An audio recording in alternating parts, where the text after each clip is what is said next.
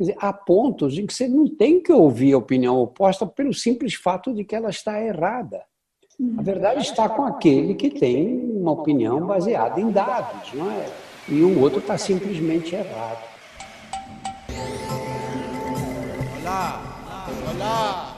Olá, pessoas! Está começando o Ponto de Escuta, o pocketcast sonoro do blog Entre Meios.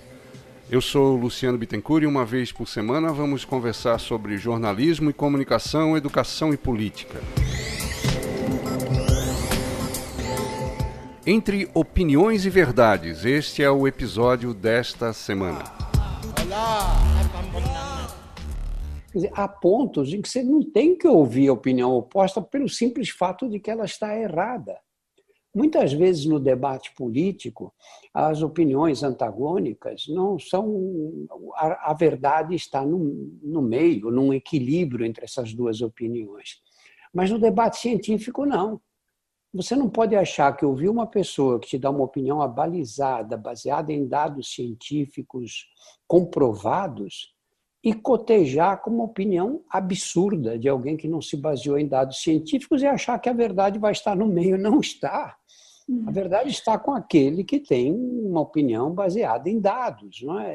E o outro está simplesmente errado. O conselho do médico Drauzio Varela é, em princípio, para jornalistas. No curso Jornalismo na Pandemia, promovido pela Night Center para Jornalismo nas Américas, Drauzio foi um dos entrevistados da instrutora Amanda Rossi, que é jornalista. Se discutia como enfrentar as campanhas de desinformação sobre temas que afetam a vida das pessoas. É evidente que o conselho não serve apenas para quem lida profissionalmente com as informações do dia a dia. Mas é que no jornalismo existem regras para se elaborar uma matéria uma delas diz que é preciso ouvir os diferentes lados que ajudam a entender um fato. O problema é que se usa esse argumento para defender que todo mundo tem o direito à fala. Uma coisa é ouvir os diferentes lados, outra coisa é partir do princípio que tudo o que esses diferentes lados dizem é relevante. O trabalho jornalístico parte de uma apuração, um levantamento apurado sobre as circunstâncias de determinados fatos Diversões que ajudam a relacionar esses fatos com eventuais consequências, de checagem a respeito do que se apurou e ouviu. Não se trata apenas de abrir espaço para que as pessoas ou instituições envolvidas na apuração digam qualquer coisa a respeito. O jornalista tem o dever de ouvi-las, mas não é obrigado a usar o que dizem, especialmente se o que dizem não acrescentar argumentos que ajudem a qualificar a apuração. Opiniões são importantes quando ajudam a interpretar a realidade. Na televisão, especialmente, têm sido comuns os debates sobre falsas polêmicas. Supostas autoridades são escolhidas para falar sobre temas diversos. Quase sempre os argumentos são rasos, não trazem informação, não se baseiam em fatos. E quando se baseiam, não oferecem espaço para o diálogo. Debates não são competições para alguém persuadir o maior número de pessoas a concordar com o que se está dizendo. Quando se debate, por exemplo, sobre a eficácia do uso da cloroquina no tratamento da Covid-19, não está em jogo quem tem razão.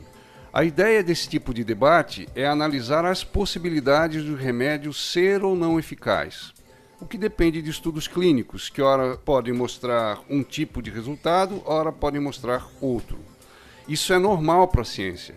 E é importante que se faça debates públicos para ajudar as pessoas a entender os diferentes argumentos sobre esses estudos. Os recursos para mediar esse debate estão no jornalismo e em outras esferas da comunicação. Mas quando vemos surgir nas mídias sociais determinadas teorias, entre aspas, como a da Terra plana, por exemplo, é preciso considerar a distância entre os argumentos de quem defende essa ideia e os fatos concretos.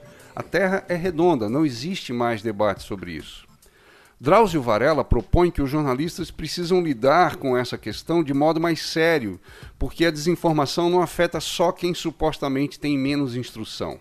Eu não estou falando, especialmente nas redes sociais, eu não estou falando da pessoa que não pôde estudar, não estou falando de gente que, chegou à universidade, sabe, formada nas melhores escolas do país, sai sem nenhuma informação para lidar com as notícias, para olhar a fonte de onde estão recebendo essas notícias. Então, Vocês, jornalistas, têm que lidar com esse problema diretamente.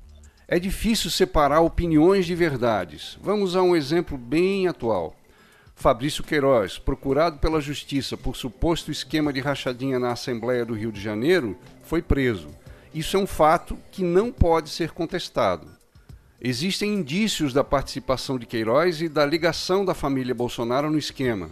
Isso também é um fato, mas que pode ser contestado e depende de provas.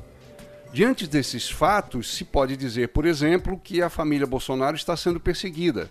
É uma especulação até aceitável, como especulação, não como fato. Levar em consideração opiniões que não forneçam essa teia, que não mostrem de onde vêm as verdades que defendem, precisam ser avaliadas com muito cuidado. Até semana que vem.